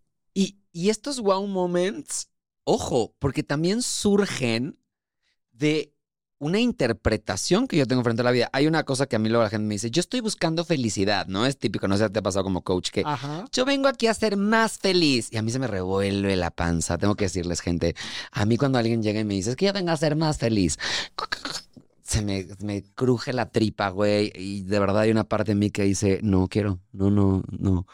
¿Por qué? Porque la felicidad es una forma de interpretar la vida. No es, no es una emoción per se. No es un, es más como un estado a través del cual vemos, ¿no? Filtramos a la realidad. Yo puedo estar triste y estar feliz, ¿no? Entonces, ¿qué es lo que verdaderamente hace que nuestro concepto de luminoso exista? ¿No? Si no es el sentir que estoy bien, estoy en paz, estoy en aceptación con lo que tengo enfrente. Entonces, ¿podremos estar enfrente con, de, de forma pacífica con nuestra parte oscura? ¿Y será entonces que podemos ser felices viendo nuestra parte más sombría? Creo que esa es la verdadera pregunta, güey. O sea, yo sé que está muy filosófico este pedo, pero de verdad, tómense un segundo para pensar esto. O sea, antes de incluso apagarle ahorita, pues su cerebro está diciendo, esto ya se puso muy difícil. Póngale pausa, gente, reflexionen un poquito, ¿no? Aquí échense un pinta y colorea en la mente, ¿no? Y pónganse a pensar, ¿será que podremos estar felices si nos atrevemos a aceptar nuestra parte más sombría? Porque si es así, si la respuesta es sí, entonces quiere decir que la luz no es sinónimo de felicidad. La aceptación es sinónimo de felicidad. Y no es lo mismo. En uno estamos yendo hacia un camino ilusorio y utópico en donde no existe mancha, en donde no existe en donde no existe eh, inadecuado, no sé cómo se diga esa palabra, ¿no? Pero como se- ser inadecuado, en donde no existe eh, pecado, vamos a nombrarlo así, pero en donde tampoco existe realidad, porque vas en contra de tu humanidad. Y el solo hecho de ver ese contraste te lleva a que todo el tiempo que salgan estas partes de ti que son inevitables, porque no son evitables, lo siento muchísimo, para todos aquellos que piensan que las pueden evitar, les tengo una noticia, no las puedes evitar. Sorry. Bueno, ahí, ahí- ahí es donde la gente lucha con su resistencia, el querer Justo. resistir todo el tiempo que eso salga a la luz. Entonces, ¿qué es lo De, de hecho, mira, o sea, en realidad lo que estás evitando es que salga a la luz. Exacto. Exacto. O sea, entonces eh, que alguien me explique, güey, esto es demasiado, digamos, como contradictorio. Digo que quiero estar en luz, pero hay partes de mí que resisto que salgan a la luz y luego me pregunto por qué vergas no estoy feliz. Es que a- me, me- me- me gusta el punto al que hemos llegado, porque en realidad la oscuridad del ser humano, cuando tú la resistes, estás resistiendo que salga a la luz. Claro. Cuando tú aceptas ese lado de oscuridad, empiezas a hacer el trabajo, quitas la resistencia y entonces empieza a florecer y sale la luz. Claro, y puedo preguntarme qué hacer con ello. Yo puedo, vamos a regresar a las adicciones, ¿no? Para que no se quede inconcluso. Imagínate una persona que, vamos a suponer que acaba de salir del manejo de su adicción por primera vez, ¿no? Ahí lo tienes, güey, pobrecito. Yo, yo he visto muchísimos, haciendo todo para de verdad ir en contra del impulso que vive dentro de su ser. ¿Qué va a ocurrir? Que en el momento en el que el impulso sea muchísimo más grande, por alguna razón, porque se le fue el pedo, güey, porque, porque se enganchó con la interpretación en la que estaba, va a volver a la misma actividad. Y el pedo es que cuando lo haga se va a sentir triplemente culpable, triplemente eh, malo, güey. Vas a pasar por un proceso de vergüenza en el que va a tener que convertir esto en un secreto. Ese secreto se va a convertir en un recordatorio de lo malo que es el impulso original que lo había llevado a sanar, según entre comillas, su propia adicción, no está manejado, solo se acaba de hacer más grande y acaba de firmar su vuelta en todo color a lo que según él tenía tan manejado. Versus una persona que sale de ahí diciendo, güey, yo entiendo qué es lo que me lleva a beber alcohol, o yo entiendo lo que es lo que me lleva a trabajar tanto, ¿no? Y sé identificar los momentos en los cuales tengo esta sensación y entiendo que tengo una elección. No me voy a sentir culpable si llego a ese lugar otra vez. pero lo voy a ver como una característica mía. Es como, como cuando tú tienes un coche, un- ¿alguna vez has tenido un coche en el que dices, mi coche hace este ruido, eh, güey? O sea, cuidado con la perilla, porque si le jalas de más, se cae. O sea, ya sabes, o aguas con el vidrio, no, no sube, no baja, lo mismo. Y no tienes un pedo, amas tu coche. ¿No? Ahí le dices, güey, hazle ahí con la mano, ¿no? Porque eso, el vidrio necesita que le hagas con la mano, no es automático. Lo mismo con nosotros. Si yo acepto que tengo un impulso, güey, de insuficiencia y de sentirme erróneo para los demás, y que entiendo que una de mis tantas maneras es taparlo a través del trabajo o es taparlo con momentos de explosión, ¿no? Eh, para evadir, voy a poder hacer con ello, no en resistencia a ello, voy a poder hacer con ello. Voy a poder preguntarme, oye, hoy quiero trabajar tanto, igual la respuesta es sí pero ya lo hago consciente. Claro. Hay una habilidad ahí que incluso puedo usar a mi favor. Hay un superpoder llamado ser chambeador, ser una persona entrona conscientemente. Yo puedo decidir, güey, ahora sí le voy a meter este proyecto. Va a salir el workaholic que hay dentro de mí. Pero es que incluso si lo hago consciente, deja de ser nocivo. Deja de quitarle funcionalidad a mi vida. Si te fijas, la razón por la cual realmente empezamos a normar estas cuestiones es porque queríamos que fuera funcional para todos. Y no hay nada que le quite mayor funcionalidad a las cosas que la no aceptación de la humanidad que reside detrás de ella. Totalmente. Al final, cuando, cuando tú realmente empiezas a abrazar todo eso, realmente es cuando todo empieza en tu vida a florecer. Y yo me di cuenta que mucha gente me dice, es que es súper difícil, Juan, hacer trabajo personal, es que es súper complicado, es que no es cómodo. Claro que sí. Claro que es difícil. Claro que hay momentos que Claro. son una mierda. Claro que pasar por el desierto no es bonito. Claro que ir a terapia a veces da hueva. Claro que a veces es difícil ser empático. Claro que cuesta mirar a la gente con compasión. Claro que es difícil. Claro que es difícil. ¿Quién te ha dicho que no, que, que- que no iba a ser difícil? ¿Quién te ha dicho que iba a ser un campo de rosas? Pero es que es el único medio que tienes para poder vivir en paz contigo mismo. Claro. Ya déjate del mundo, para vivir en paz contigo mismo. Cuando tú vives en paz contigo mismo, dejas de entonces culpar al resto de las cosas que te pasan. Sí, amigo. Hay gente que cada quien viene aquí con unos privilegios, con unos dones. Sorry si no llegaste a ser Pavarotti. Sorry si no fuiste millonario en esta vida. No sabemos ni de dónde viene esa gente ni a dónde va. Entonces es como de, amigo, y no digo con esto que seamos conformistas. No, no, no, no. Es como de, con lo que tienes, ¿Qué vas a hacer? ¿qué vas a hacer? Porque todo está disponible, sí, pero no está disponible en el sofá de tu casa. Está disponible en un mundo físico. Claro, Porque esta Matrix que co-creamos entre todos claro. está hecha desde la acción, no está hecha desde, es que yo pienso, y sí, tú puedes pensar lo que tú quieras. Habrá grandes filósofos en el sofá de su casa. Sorry, no están haciendo un Claro. Sí, igual nosotros dos no somos los más adecuados para hablar de esto. Sí, habrá gente que sabe más que nosotros, pero malas noticias, nosotros sí lo estamos haciendo. Entonces es como de, antes de ponerte a tirarle la culpa al mundo, antes de victimizarte, y de esto puedo hablar muy bien porque ha sido mi gran trabajo en los últimos años, la victimización, es como de, hermano, hermana, hazte cargo. Sí va a ser una friega, pero es que hay una gran recompensa del otro lado. Total. Y sabes que ahorita que tocaste lo de lo difícil, ¿no? Como yo, te- yo siempre le digo lo mismo a la gente, ¿no? Sí, sí va a ser difícil. Pero ¿en qué puto momento nos compramos que lo difícil es igual a lo malo? O sea, eso también es un significante que le hemos dado a ese concepto. ¿Quién vergas dijo que lo difícil es malo? ¿Quién vergas dijo que lo difícil es oscuro? ¿Quién vergas dijo que lo difícil es algo que debe ser evitable? ¿Sabes? Entiendo que son condicionamientos sociales con los que hemos crecido, pero entendamos que no vinimos aquí a huir de estos conceptos, vinimos a reinterpretar estos conceptos. En el momento en el que yo entienda que el camino de lo difícil no es algo malo, es algo neutro y que yo puedo vivírmelo de la manera en la que yo lo viva, ese camino que había nombrado como difícil, también le puedo llamar el camino de la vida y dejar de verlo como algo difícil y entender que solo es. Pero para eso voy a tener que aceptar este claroscuro de cosas, este claroscuro de tonalidades a las cuales estamos expuestos por el solo hecho de ser humanos. No somos ángeles, no somos dioses, o sea, no, no vinimos aquí a ser perfectibles.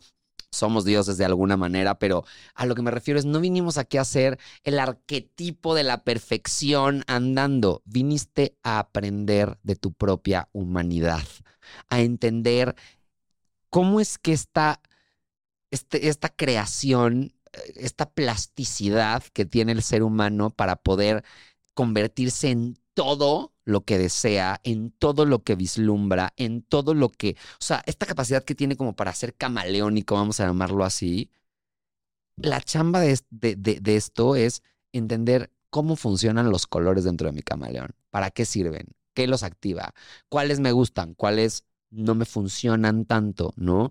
¿Cuáles resisto? ¿Cuáles no he terminado de aceptar? Porque solo ahí, curiosamente, solo en la aceptación de lo oscuro, solo en la aceptación de lo sombrío, vamos a poder caminar hacia la luz. Qué irónico. Totalmente. Hay muchas creencias limitantes respecto a todo esto, ¿no? Yo, por ejemplo, yo crecí con esta cosa de que cuando lo tuviera todo materialmente iba a ser feliz, iba a estar en paz conmigo mismo y entonces ahí sí iba a tener una vida de verdad. Pero malas noticias, la vida me puso a hacer coaching y entonces a tener terapias y me llegaron clientes y clientas millonarios y millonarias y me decían, Juan, no soy feliz. Y decía, ¿cómo puede ser que esta mujer, este hombre que lo tiene todo en lo material, hablando de casa, dinero, empresas, puede ir a comer donde quiera, tiene avión, tiene Ferraris, tiene todo, no es feliz? Y es donde te das cuenta de que realmente el trabajo es interno. Vale, sí, es más bonito llorar en un Ferrari que en un Seat Panda, no nos vamos a engañar, no vamos a ser hipócritas.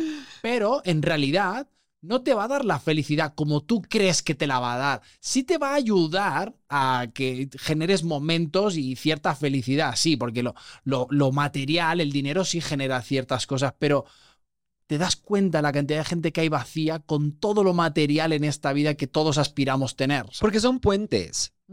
Yo siempre lo he dicho, ¿no? A mí me, todas las, todas las adicciones que son, son puentes. El dinero son puentes, son herramientas, son puentes. El peor es que la gente no sabe cómo usar el puente. Ya tienes el puente, solo que pues tienes que cruzar. ¿Sabes? O sea, tienes que andar, güey. Un, un, puente sirve para eso, ¿no? Para cruzar hacia otro estado de conciencia, para cruzar a otro entendimiento. Y volvemos a lo mismo. Entonces, ¿qué quiere decir esto? Que esta búsqueda de, de la luz, esta búsqueda de lo iluminado, esta búsqueda de lo puro, de hecho les está jodiendo la existencia. O sea, perdón que se los diga. No hay nada con mayor potencial de, de daño, de, de de verdad lastimar algo, que aquel que se autoproclama como bueno. O sea, las, es más, lo, vamos a traer un tema sobre la mesa que me parece súper complejo, por ejemplo. Estamos viviendo una de las épocas más oscuras de la humanidad, ¿no? Honesto, ¿no? A mí me tiene bastante contrariado, ¿no? Como todo lo que estamos viendo. Y fíjate cómo lo que sostiene los conflictos es la defensa del bueno y el malo. No vamos a hablar de personas específicas ni de países específicos, pero es más, hace poquito hablaba yo con una persona que me decía, ¿tú cómo estás? ¿No? Con todo el conflicto, por ejemplo, eh, Israel-Palestina, que a ti que te toca de alguna manera y tal, ¿no? Y yo le decía, te soy honesto, le dije, me parece un fenómeno tan interesante dado lo que me dedico porque estoy viendo a la humanidad aparecer dentro de estos actos y al mismo tiempo me parece tan nociva la manera en la que hemos aprendido a defender de nuestras interpretaciones, que es una llamada de atención al mundo para decirnos, hazte cargo de lo que interpretas para que no vaya y lastime al de enfrente. No, totalmente. Tocas un tema donde yo te, quiero decir algo y es, ¿de qué lado nos solemos poner? Del lado de la víctima, de, la, de lo que en teoría hay que ponerse de ese lado. O del que nos dijeron que es el correcto, claro. Entonces, creo que muchas veces en este momento social de histórico es fácil ponerte rápido de donde se pone todo el mundo. Y cuando te pones del otro lado o en el medio, en el medio vamos a ponerles como de, híjole, es que no sé qué tanto este sea el lado que haya que, de que defender, entonces ya estás en contra del 95% de la población. Claro, y asusta la falta de pertenencia. Claro. Entonces es un momento histórico complejo para a veces posicionarte, pero hemos diseñado una sociedad de posicionamiento. Te tienes que poner, lo siento amigo, o de derechas o de izquierdas, o aquí o allá, o luz o oscuridad, o blanco o negro. Y es como de, ¿qué pasa si no me quiero comprar ninguna de esas dos ideas? Porque yo quizás, llámame loco, estoy viendo como 128 capas en medio de todo Claro. eso. Y a mí me hace sentido la capa 123, sorry, no me hace el Claro. negro completo. Pero es que una verdadera negociación solo va a surgir estando en medio. Sí, totalmente. O sea, no me refiero con esto a no tener postura, no me refiero con esto a no tener valores. Ojo, porque mucha gente luego me ha dicho como cuando tengo este tipo de pláticas, ¿y qué pasa con los valores que aprendí? O sea, significa que entonces todo lo que aprendí ya es inválido. ¿Y qué pasa con los valores que sí me funcionan? Te funcionan. Go. O sea, ve, ve, sosténlos. Pero sosténlos sabiendo que su naturaleza es subjetiva. ¿Sí me explico? O sea, todo bien. Esto se trata de que tengas una vida que funcione para ti. Esto se trata de que verdaderamente construyas un sistema que te permita crear los resultados que quieres crear. Pero necesitas entender que no es la verdad. Necesitas entender que no es el mundo el que tiene que acoplarse a este molde. Requieres entender que es tu molde y que si no eres capaz de cuestionar ese molde, estás condenado a repetir patrones o construcciones bajo ese molde y después te preguntas por qué no están saliendo piezas diferentes de tu máquina. Pues no están saliendo piezas diferentes porque jamás cuestionaste el molde, güey. Y porque nunca entendiste en dónde estás parado tú frente a ese, ese arquetipo, dónde estás parado frente a esas reglas. Y eso es lo que verdaderamente genera lo que comúnmente llamamos como mal. ¿Sabes? Este, este conflicto que nos produce el no poder entender que esa mierda es mía. ¿Sabes? Si te fijas, por eso, por eso hacía los cuestionamientos del principio. ¿Realmente el mal es algo que solo existe nada más porque sí se activa, ¿sabes? La parte malévola, sombría de Juan.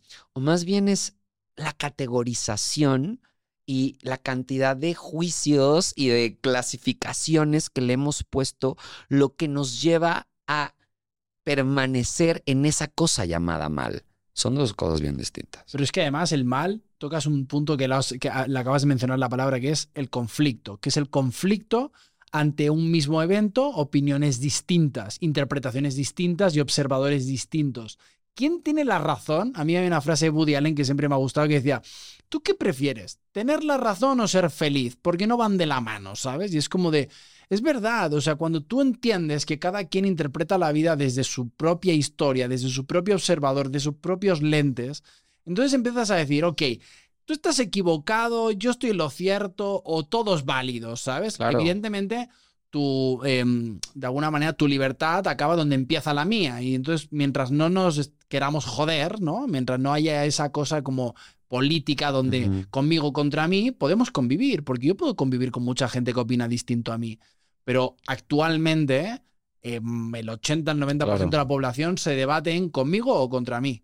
Entonces Claro. es como de, ¿qué mierda? Porque en realidad podría ser tan interesante que todos hubiera, que pudiéramos convivir con opiniones distintas y que no nos sintiéramos atacados, pero qué mierda que cada vez que alguien opina distinto a ti te sientas atacado. Porque, sorry, porque eso habla más de ti que del otro que te está diciendo, porque nadie tiene el poder de hacerte sentir mal, ni de hacerte daño, ni... nadie tiene ese poder. No. Tú decides darle el poder ahí. Por eso siempre digo lo mismo, no hiere el que quiere, sino el que puede. Si yo decido que tú tienes un poder sobre mí, pues sí, ya cagué, porque cualquier cosa que tú digas me va a afectar. Claro. Entonces, a mí hay un tema, y me voy a brincar aquí un salto cuántico, pero eh, estamos llegando un poco al final del episodio y, y me gustaría tocar un tema que yo estoy experimentando, que soy muy fan de esto, que es pausar, la calma, la contemplación, es decir, voy a observar El no hacer. el no hacer. Nos han nos- hemos creado una sociedad de productividad que mm, encima siento que malentendemos la productividad. Y es, voy a, voy a observar. No hay ningún hombre ni ninguna mujer a lo largo de la historia que haya hecho grandes avances en la humanidad o haya tenido algo revelador en la Claro. historia en momentos de caos.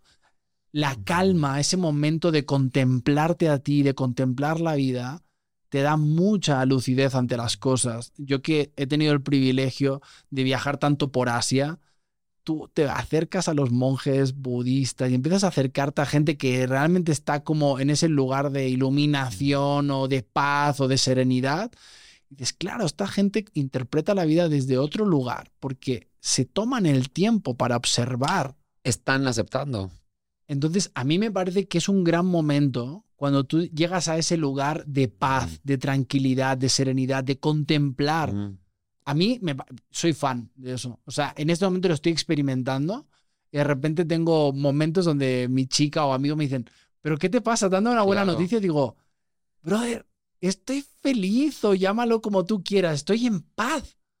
Yo, por ejemplo, recientemente he he hecho las paces y me he reconciliado con varias personas con las que estaba en conflicto. Wow. Es, es ese momento donde realmente entiendo como coach, como ser humano, que digo, qué verdad es que el perdón es para ti, no para los demás. Total. Cuando tú entiendes que el perdón es para ti, no para los demás, entonces dejas de buscar guerras y buscas realmente ese lugar donde int- intentas comprender al otro. Vínculos, ¿no? Donde encuentras cómo conectar con el otro. Pero fi- si te fijas, o sea, porque mucha gente luego dice, es que entonces es solamente no hacer nada que va a venir la paz solita. No, es el acto de la aceptación que viene con la, con la pausa, ¿no? En la pausa, como no haces, no te queda más que ver el presente. Y en el presente no te queda más que aceptar lo que está enfrente, ¿no? Recibirlo voluntariamente. Es eso, la aceptación, recibir voluntariamente algo, ¿no? Entonces, cuando yo recibo voluntariamente ese algo, no me queda de otra más que verlo como un recurso a mi disposición. Sea lo que sea que sea. ¿Sabes? Así sea, puta, güey, una, una película que no me gusta estando enfrente. Eh, la lluvia cayendo porque empezó a llover de repente en donde estoy. Y ahí ya me puedo preguntar, ¿qué hago con esto? Es curioso porque la aceptación le abre la puerta a la responsabilidad y por lo tanto a la elección. ¿Sabes? O sea, si verdaderamente yo pudiera decirles qué se hace como con este pedo es cuando yo me permito entender que soy humano, ¿no? Primer paso que les habíamos dicho, entender que soy humano, güey, y que soy un cagadero. Todos somos un mierdero. Quien te diga que no te está mintiendo, hermano, sal corriendo, esa persona es peligrosa. ¿Sabes? Eres humano. Y desde ahí me permito ver que todo lo que estoy experimentando es una ilusión creada por mí, incluyendo las partes de mí que considero inadecuadas. En ese momento puedo detenerme, observarlas, aceptar, entendiéndolo como el recibimiento voluntario de ellas, aunque no tenga ni puta idea de para qué las voy a usar. Solo empiecen por practicar aceptar. Sí, sí, soy un controlador. Sí, sí, soy un sumiso. No, sí, sí, soy, soy un mártir, ¿no? Sí, sí, soy una víctima. That's it, sí soy. Para que entonces me pueda preguntar, ¿y qué voy a hacer con esto? Es un buen punto ese. Claro. Y de ahí venir la elección. No cambié. Elegí. Es una diferencia muy grande. La gente piensa que se transformó, cambió, dejó de ser. No, no, no, no cambió. Eligió. Eso es mucho más potente. A, mí hay una cosa que, que me ha funcionado y, y que lo uso en mis sesiones, que es ponerle nombre a esas personalidades que habitan dentro de nosotros, ¿no? Entonces, cuando de repente apareces como de, ahí está Roberto. Claro. Entonces, ¿y qué tanto te caga Roberto? ¿Qué tanto quieres que te visite Roberto? Porque entonces cuando empiezas a, a jugar, yo siento que todo es un, un, es un Un juego mental. Un juego. Es Cuando tú juegas con tu propia mente, cuando tú empiezas a, a meterte en ese pedo, es, es realmente muy entretenido, Claro. es muy divertido. El siguiente paso sería que le dejamos de llamar Roberto y le empezamos a llamar yo. Ahí está. Yo. Pero es como de ir, ir de, de más a, a quedarte con la esencia. Total. Que es responsabilidad. A mí esa palabra me parece tan bonita. Y Cuando- tan fuerte. Cuando tú te responsabilizas de lo que dices, haces y de todo lo que tú eres en toda tu plenitud y eres responsable de este juego llamado tú, este yo, entonces, wow, pasan cosas tan mágicas. Te propongo algo. En vez de que la gente lo use como responsabilidad, véanlo así, porque la palabra responsabilidad tiene como una connotación muy pesada por cultura, no porque realmente signifique eso. Ahorita voy a repalabrar lo que dijiste y es cuando yo verdaderamente me permito responder frente a lo que yo estoy sintiendo, responder frente a lo que me está pasando, responder frente a la situación que estoy experimentando, en ese momento puedo recuperar mi poder. Si lo ven así, porque es lo mismo, responsabilidad es la habilidad que tenemos de responder. Si yo me doy permiso de responder y preguntándome, ¿cómo quiero responder? O sea, wow, protagonista de novela, güey. Me están dando la oportunidad de yo responder, de yo hacerme cargo. En ese momento te deja de dar susto ser bueno, ser malo, ser correcto, ser incorrecto. Y más bien solo lo único que tienes es un montón de herramientas y recursos a tu disposición que tú eliges desde qué lugar operar. Pero entonces no estás haciéndolo en función de lo bueno, lo malo, lo correcto, lo incorrecto, lo permitido, lo no permitido. Lo estás haciendo en función de lo que te funciona, valga la redundancia, a ti.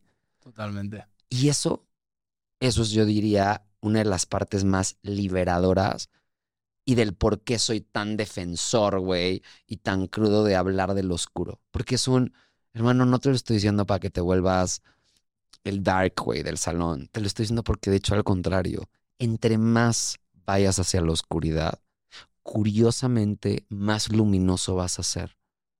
Porque vas a entender la dualidad. Aquel que corre de su propia oscuridad, aquel que corre despavorido, güey, y se esconde detrás de 25 mil maneras para no enfrentarse a esa parte de sí mismo, está condenado a ser oscuro de closet, lo cual está de la verga. Está, sí. Está de la verga. O Oye, sea, Vamos a. Ya, ya nos estamos pasando un poco del tiempo y vamos a acabar con dos preguntas. La primera te dejo que me la gasto a mí. En base a todo esto que hemos hablado, ¿vale? Aquí hay que responder diría- con la neta. a ver, a ver, yo te diría, ¿cuál es la parte de ti que dirías que en este momento más te avergüenza y que estás trabajando en aceptar? Creo que es el tema del reconocimiento. ¿Ok? O sea, hay Es bueno ese. Es un tema de reconocimiento, ¿no? Cada vez se me mezcla con el síndrome del impostor. Es una cosa como súper rara, ¿no? Es como de querer reconocimiento y a la vez pensar que realmente no te mereces ese reconocimiento y que en algún momento te vas a dar cuenta de que eres- te- la gente se va a dar cuenta que eres un fraude, que en realidad no eres tan bueno como, como realmente parece que Ya. eres, ¿no? El reconocimiento está cañón porque en realidad eh, cuando entiendes, eh, yo estoy en este proceso de entender que el reconocimiento pasa por mí primero. Si yo me reconozco, entonces el, el reconocimiento exterior o, so- o el, el público va, va a ser distinto, ¿no? Pero hay mucha gente que, tiene reconocimiento social o que son conocidos o reconocidos o famosos o lo que sea, pero no se reconocen a sí mismos. Entonces Ya. es un pedo, ¿sabes? Y hay gente que al revés, ¿no? Que se, se reconoce mucho, pero nadie le reconoce. Claro. Es como una, una dualidad ahí, pero estoy trabajando en ello y me está pareciendo divertido, la verdad. O sea, creo que por primera vez en mi vida, tú sabes que soy actor desde hace 20 años, he tenido el reconocimiento de la gente durante toda mi carrera. Creo que es la primera vez que, algo, que hago algo público, como el podcast, y que me lo tomo con mucha filosofía y naturalidad. Ahora no es como esa cosa de cuando tenía 20 años y me paraban por una serie de televisión que era como de, "Ah, me han parado. Que también es parte de ti, güey, ¿no? O sea, Sí. como reconocer de si hay una parte de mí que no es malo por querer reconocimiento, porque No. también nos turbojuzgamos cuando decimos, ay, güey, es que ya estoy sintiendo que quiero reconocimiento y entonces eso me enseñaron que es malo. Y si sí, y si sí quieres reconocimiento, y si aceptas que hay una parte de ti, güey, que sí le maman los aplausos, güey, y que le mama que la gente lo vea, es mucho más sano, porque entonces te puedes dar cuenta cuando está operando desde ese lugar. Totalmente. A mí lo que me ha servido y lo que me está sirviendo es, es, es la conexión que tengo en este momento con Dios. A mí eso me ha servido muchísimo y, y vino muy ligado contigo porque yo me sentí muy perdido con eso, me juzgué muchísimo. Tú me peleabas y me decías que cómo yo podía creer en eso que era tan irracional y ahora te escucho y yo digo, misión cumplida.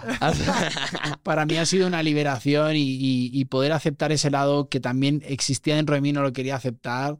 Todo el tema de Dios, todo el tema de cómo yo me relacionaba con eso, ahora me ha dado mucha paz. Entonces es como que cuando voy a dar una conferencia o cuando voy a empezar un episodio como el de hoy o tal, siempre es como de, Señor, pon las palabras que Claro. necesitas poner en este episodio, en esta conferencia, para que lo que esté, para quien, quien esté escuchando ahí claro. lo reciba y le haga sentido y le ayude en su caminar, en su proceso. Entonces ahora me siento más un vehículo que una figura pública. Me siento un vehículo, un canal que utiliza la vida, la Pachamama, Dios, de lo que quieras creer, para comunicar algo Claro. para las personas. Y cuando me conecto desde ahí, me, me dejo de juzgar, la verdad. A huevo. Ahora vas, échale. Échale. Échale. ¿Cuál ha sido el momento más oscuro de tu vida y cómo saliste de ahí? No me atrevería a decirle a uno más, el más oscuro de mi vida. A ver, definitivo, yo creo que uno de los más conflictivos, yo creo que he tenido tres más conflictivos. Cuando fue el intento de suicidio, cuando salí del closet, de, y, ¿sabes? Y dije que era abiertamente homosexual. Y creo que últimamente, fíjate, yo creo que he estado pasando por un momento bastante, bastante en cuanto a darme cuenta que hay una parte de mí que tiene una rabia que a veces no había dejado salir. ¿Sabes? Y creo que los tres tienen algo en común. Y es, los tres han venido a partir de no aceptar que hay una parte de mí que quiere ser vista o que quiere ser validada o que quiere ser eh, como dignificada, ¿sabes? Y, claro, las tres se dieron en circunstancias y, bajo escenarios diferentes, pero logro identificar que en las tres ha habido eh, temas en común al respecto, en donde digo, claro, se va haciendo cada vez más fácil notarlo, pero no por eso cambia la manera en la cual respondo. Mi manera de responder cuando no estoy siendo validado, dignificado, tal, en mi ilusión de que eso va a venir del exterior, es victimizarme y aislarme. Y ese aislamiento es el que me lleva a estos procesos depresivos en los que yo empiezo a juzgarme a mí mismo. ¿Cómo he salido de ello? Cuando me he determinado a usar la rabia que reprimo. Curiosamente, le tengo mucho, o sea, creo que con, el, con los años he ido aceptando que esta rabia dentro de mí existe y creo que cada vez la pongo más a mi servicio, pero no te voy a mentir, güey, hay momentos en los que me asusta porque a mí me enseñaron que no tenía que crear conflicto porque la gente conflictiva no cabe en ningún lugar, ¿no? Entonces, ¿cómo he salido de ahí? Curiosamente siendo conflictivo. O sea, ¿sabes? Ahorita que he estado pasando por esta etapa más, más sombría, la única manera en la que puedo salir de ello, porque ya ahora ya está entrando en un proceso hasta que yo me estaba asustando diciendo a mi propio psicólogo, güey, creo que tengo depresión, fue cuando empecé a confrontar. Es más, te lo dije a ti, un día en el que me dijo, quiero que aprendas a pelear. Y yo, ¿qué? Yo nunca le he pegado a nadie, ¿cómo?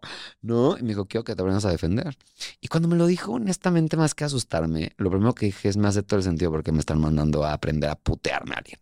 ¿Sabes? No para que vaya por la vida golpeando gente, no, no, sino porque necesito dignificar mi rabia necesito que salga de manera funcional. ¿Por qué? Porque lo contrario estoy destinado a seguir usando mis técnicas de manipulación pasivo-agresivas que solo me joden a mí y que después terminan metiéndome en un lugar de ilusión donde yo soy la víctima. Cuando no, yo no fui ninguna víctima, güey. Yo soy la víctima de mi propia represión ante mi propia rabia.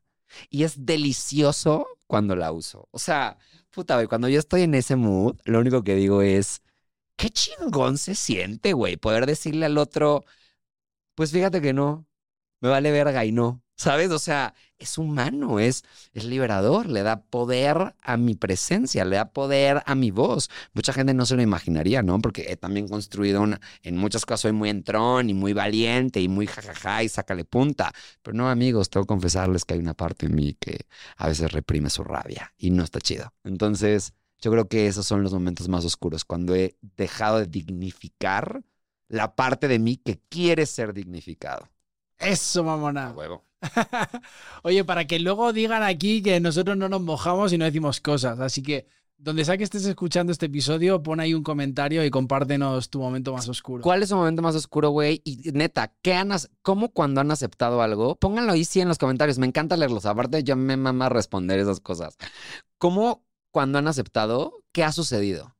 O sea, como cuando se han dejado de pelear, güey, con el monstruo que están viendo enfrente, se convierte en un cachorrito, güey, que lo único que quería era salir a pasear. Totalmente. Oye, 100%. Como si estuviéramos en una sesión de coaching, Esteban Macías, ¿cómo estás? ¿Cómo te vas? ¿Cómo te vas? no, pues me voy emocionado. Fíjate que cada vez que hablo de las sombras es bien interesante porque yo también aprendo un chingo.